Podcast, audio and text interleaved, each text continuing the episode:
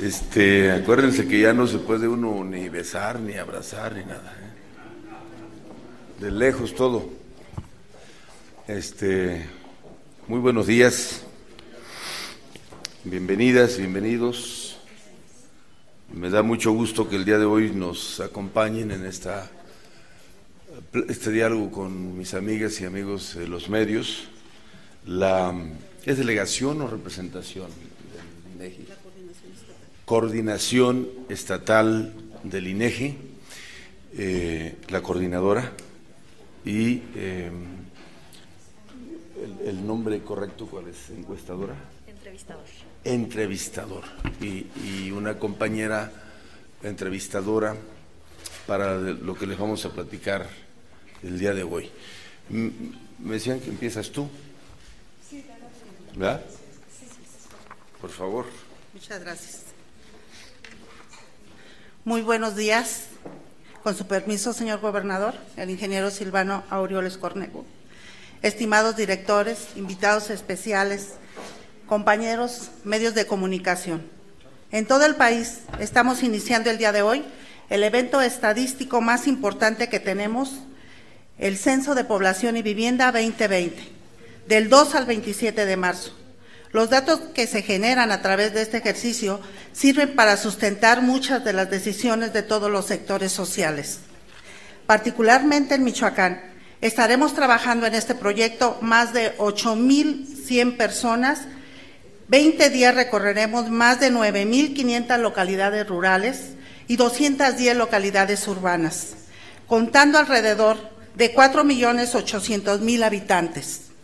Aprovecho para agradecer el apoyo de las autoridades estatales, señor gobernador, quienes se han sumado activamente al proyecto, así como a todos aquellos que desde distintas trincheras se han vuelto multiplicadores del INEGI de este gran evento censal. Su apoyo ha sido de mucha importancia. Hacemos una invitación a toda la población a que le abra la puerta al entrevistador del INEGI. La ley del Sistema Nacional de Información Estadística y Geográfica en el apartado 1, artículo 38, nos habla sobre la confidencialidad de la información.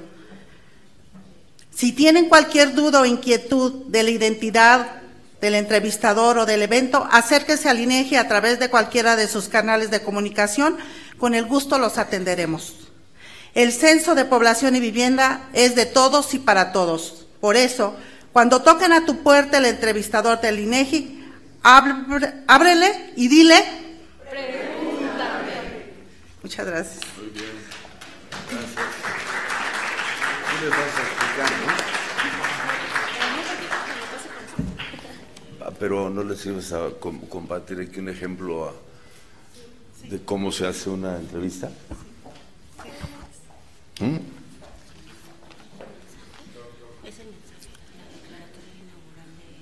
El arranque formal.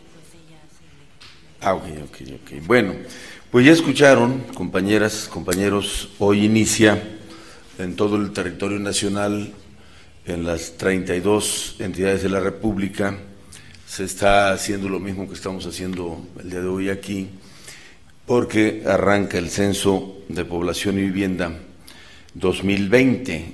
Eh, esta medición sociodemográfica es fundamental, como ya lo dijo aquí la coordinadora, para todas las actividades que realizamos. Si no nos contamos, si no nos sabemos dónde estamos, quiénes somos, difícilmente se pueden tomar medidas acertadas. Estamos hablando de muchas eh, medidas y definiciones de carácter político que están asociadas a la información que nos proporciona el censo, que además es un censo muy bien elaborado. Ya escucharon ustedes el número de personas que están involucradas. Yo traía una cifra menor. Entrevistadores son 6.000. Seis mil entrevistadoras y entrevistadores y eh, el, resto pues son compañeros de administrativos y de análisis y de analistas y demás. ¿no? Y es eh, importante que tengamos claro que esto es una responsabilidad, ayudar a que se lleve a cabo con éxito este censo, es una responsabilidad que nos compete a todas y a todos, particularmente a quienes tenemos responsabilidades eh, públicas, porque los tres niveles de gobierno debemos de sumarnos a eh, todo este número de personas que estarán trabajando para garantizar que sea un éxito el eh, levantamiento de la información y en consecuencia el censo, como lo es eh, aquí en el Estado y desde luego también para el país. los datos que se proporcionen, y ahí lo importante que se, se digan los datos correctos, los datos que se recaban son la fuente principal. Ustedes saben que para cualquier eh, medición, cualquier dato, siempre recurrimos a las estadísticas del INEGI que son las más serias o las que son muy serias, más bien, y con ello, pues, son eh, las herramientas que usamos para muchas cosas. Por ejemplo, aquí decimos, vamos, eh, siempre decimos desde hace algunos años, que somos cuatro millones seiscientos mil habitantes, o cuatro millones y medio. Bueno, eso lo vamos a corroborar ahora con esta información, porque hasta hace todavía algunos años Michoacán tenía una alta migración, cosa que se ha revertido, tenemos migración negativa, así son más los que regresan que los que se van, de acuerdo a la información que tenemos como Estado migrante que somos. Ahora tenemos una población flotante que ronda los cuatro millones que van y vienen.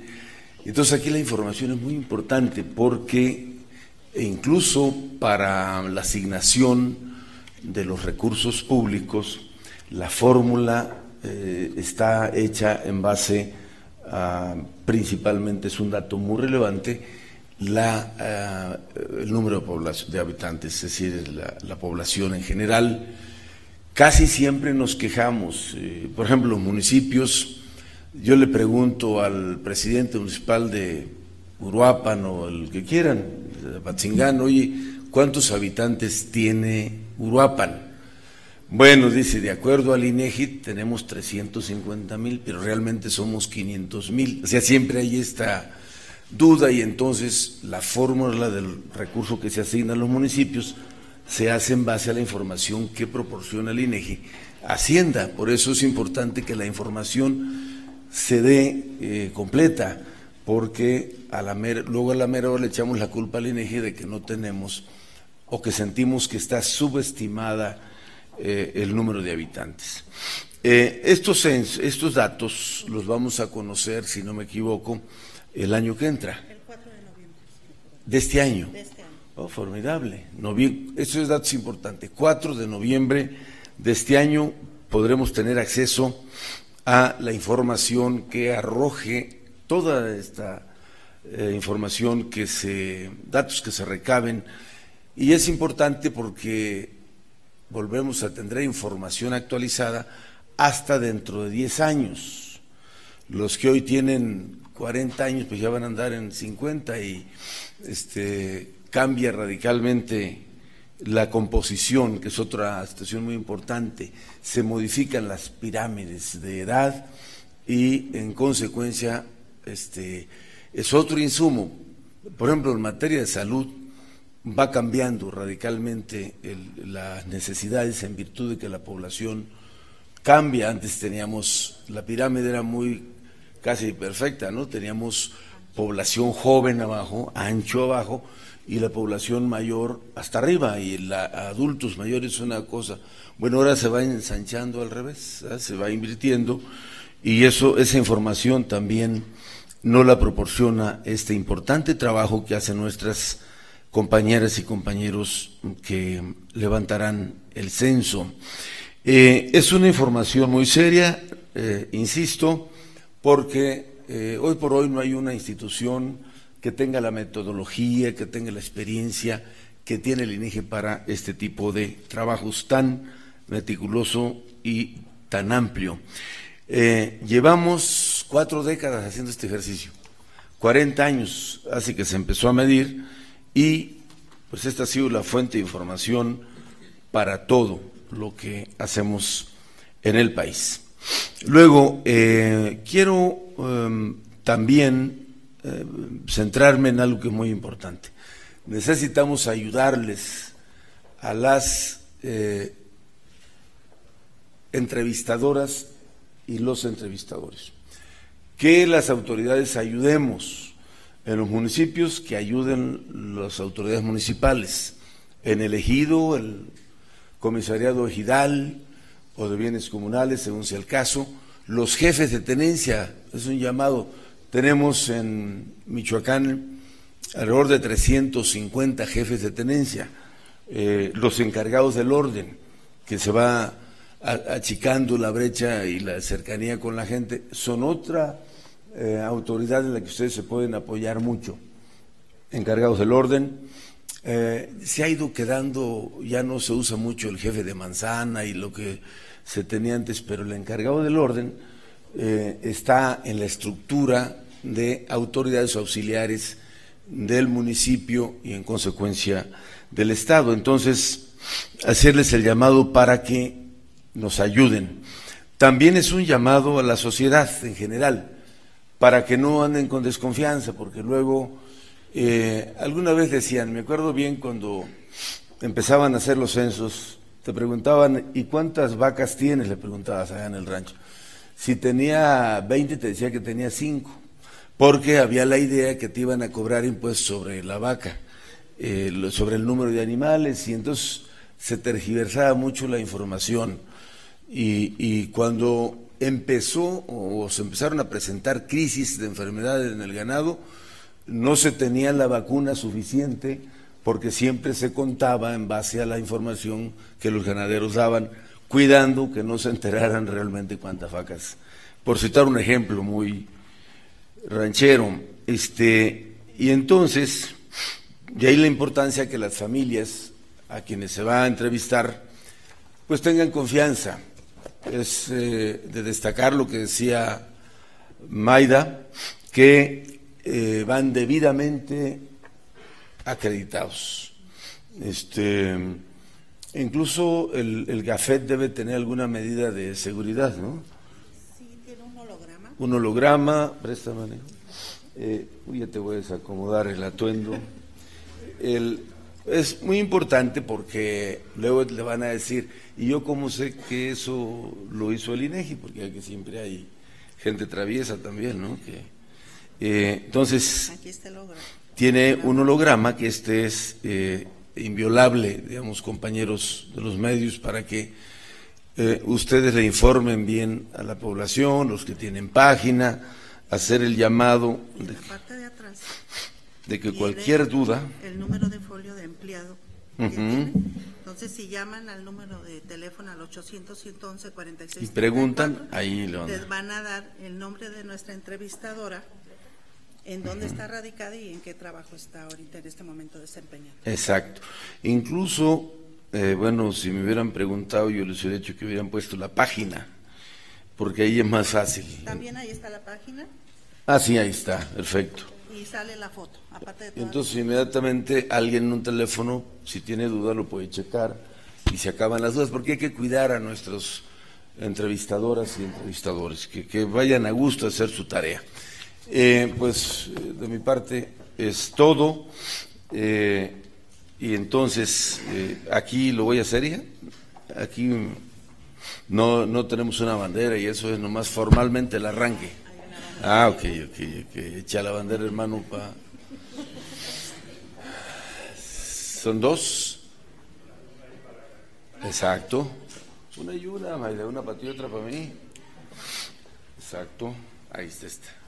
Entonces, entonces eh, siendo las 9.35 horas de la mañana de hoy, eh, 2 de marzo, lunes 2 de marzo del año 2020, declara oficialmente el arranque del operativo de campo del Censo de Población y Vivienda 2020 en el estado de Michoacán. Muchas gracias, mucho éxito, compañeras. Aplauso.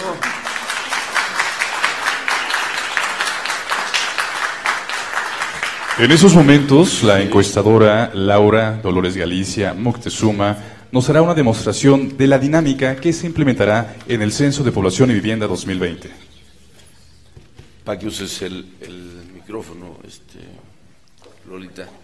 Claro que sí, muchas gracias. Me voy a dirigir a usted, gobernador, de la forma de presentación de, del entrevistador, casa por casa. Ajá. Buenos días, me Buenos presento. días. Mi nombre es Laura Dolores Galicia Moctezuma. Soy trabajador del Instituto Nacional de Estadística y Geografía. Le muestro mi credencial, Sí. el cual me acredita como trabajador del instituto. Vean cómo le van a hacer ustedes también, porque los van a ir a- el cual usted puede verificar mi permanencia en el instituto eh, visitando nuestra página www.inegi.org.mx. Le van a pedir lo que es mi nombre completo, que es Laura Dolores Galicia Moctezuma, y mi número de trabajador, mi número de folio.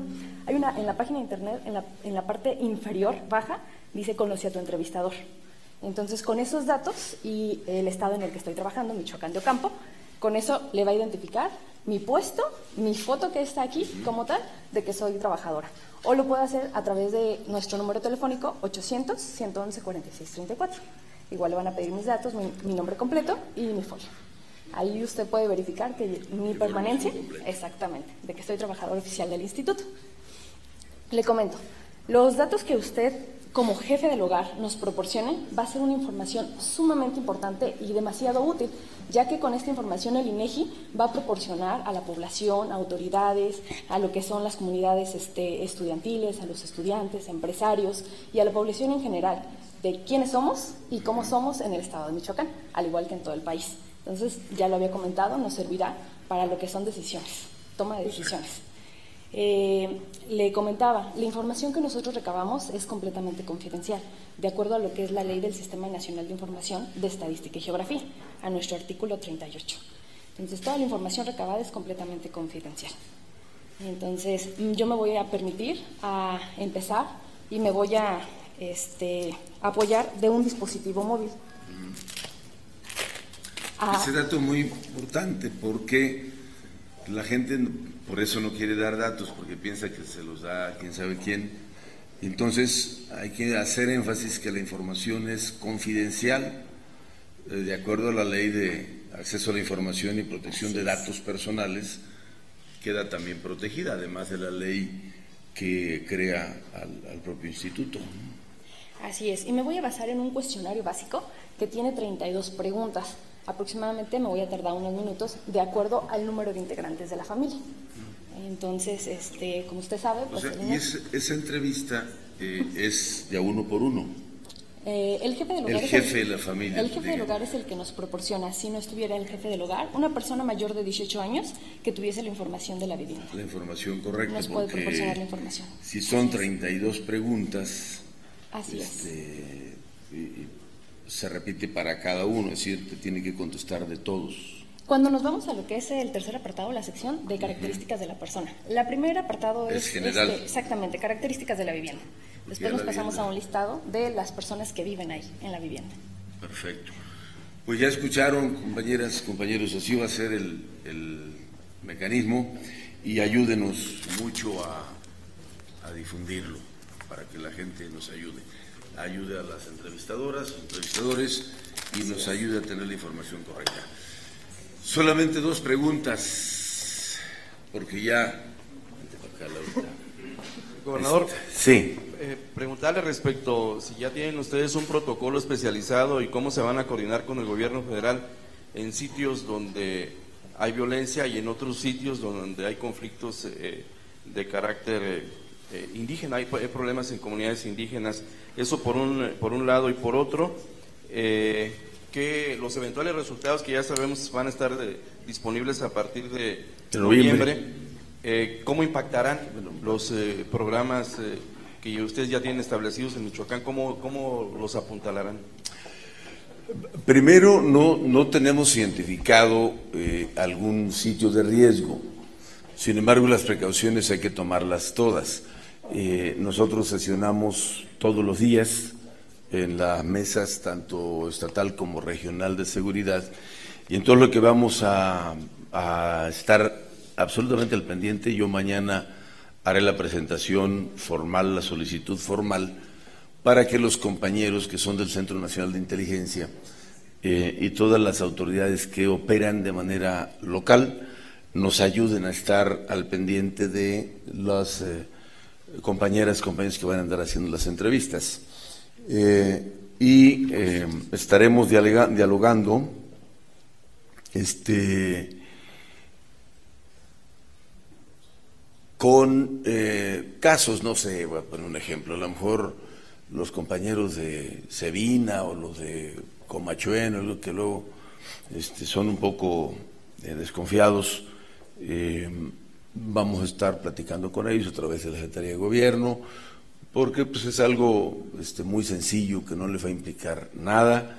El, el INEGI es un órgano autónomo, es un órgano, este, digamos, muy reconocido, que fácilmente se puede distinguir, porque ahí lo que puede ser es que puedan confundir con el tema electoral, algunas comunidades que no quieren, eh, digamos, empadronarse para el tema de elegir autoridades, entonces hay que separar que es totalmente cosa diferente.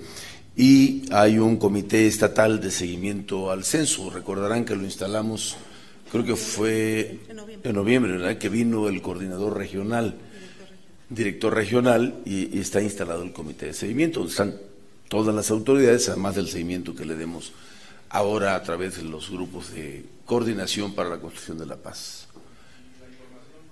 Ah, bueno, eh, por cierto, sale, en buen tiempo, porque si sale en noviembre, da oportunidad para planear el año que entra.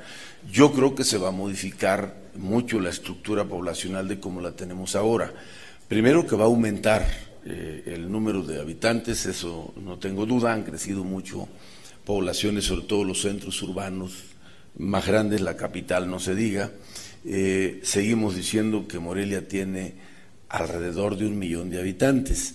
Pues ahora con el censo sabremos exactamente la cifra y será muy reciente, es una gran oportunidad que nos toque además conocer la información de la última, de la última encuesta, de la última medición del INEGI y con ello planear el año que entra. Será muy buen tiempo. Gobernador, buenos días. Eh, ahondando un poquito en esto, eh, participará eh, C5 en esta custodia de los eh, encuestadores y en un otro tema, ¿cuál es la situación que prevalece en Buenavista luego de los hechos del fin de semana, gobernador? todos los centros de monitoreo y vigilancia van a estar atentos a través de las cámaras y demás. Eh, el secretario de Seguridad Pública es parte del comité de seguimiento que instalamos en, noviembre. Entonces, todos vamos a estar eh, atentos para revisar la información y cualquier contingencia poder auxiliar de inmediato. Tenemos eh, desplegada la policía en todo el estado, además ahora también tenemos elementos de la Guardia Nacional desplegados también en el territorio. Entonces ahí vamos digamos que hay condiciones para que se desarrolle la actividad sin contratiempos. Pero hay que estar atentos, hay que estar este, alerta. Y el tema desde ayer en la noche, este, estuvo tranquilo, no, no ha vuelto a haber ningún incidente en el caso de Buenavista Tomatlán.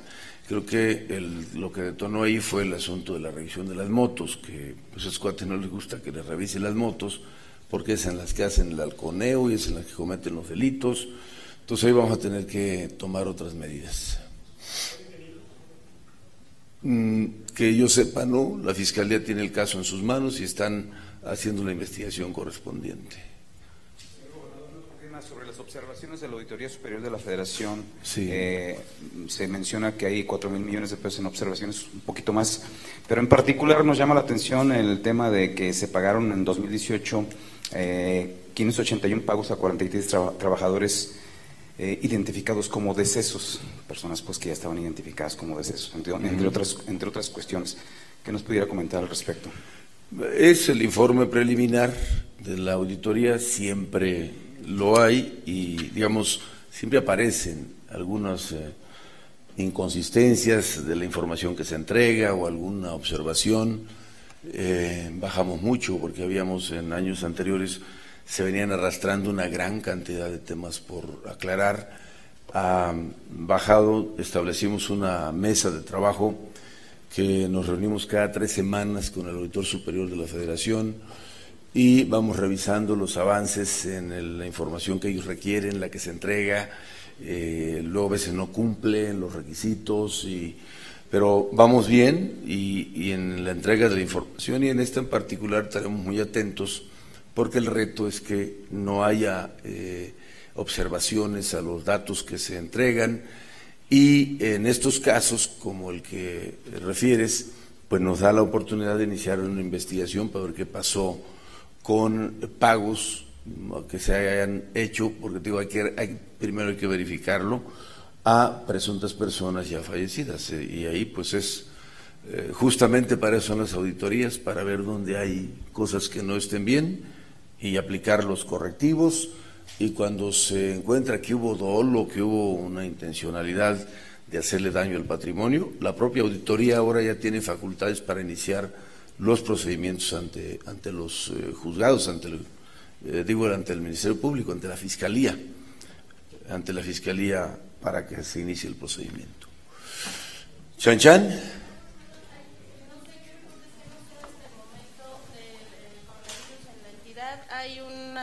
Un dicho, no sé si usted pueda confirmarlo o negarlo en este momento, de un niño con eh, pues esta enfermedad, con sospecha, vaya en observación aquí en el Estado.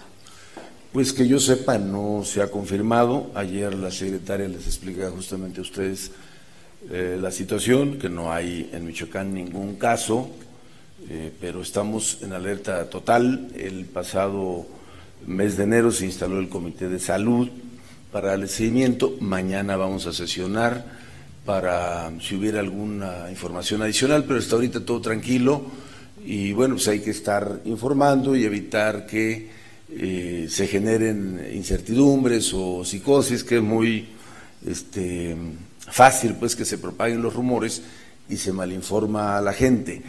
Se han estado planteando medidas porque, o tomando medidas, porque es, eh, creo que es eh, muy comprobado que la principal, o está muy comprobado, que la principal manera de contagio es el saludo, o eh, el beso, porque se transmite a través de las, eh, los fluidos pues, bucales y nasales. Entonces, eh, pues evitar al máximo, sobre todo en sitios que concurra mucha gente y que no conoces, pues mejor este, de lejecitos, ¿no? aquí entre ustedes se conocen bien, así no hay problema, pueden seguirse abrazando, pero ya no en reuniones y eso sí puede ser. Ya ven que hasta el arzobispo dijo que ya, que por lo menos en lo que está en la emergencia o, está en riesgo, está permitido que ya, ya no se va a hacer pues eso de que la paz esté con, contigo y con tu espíritu. ya no va a ser de manos, sino de lejecitos. Sí.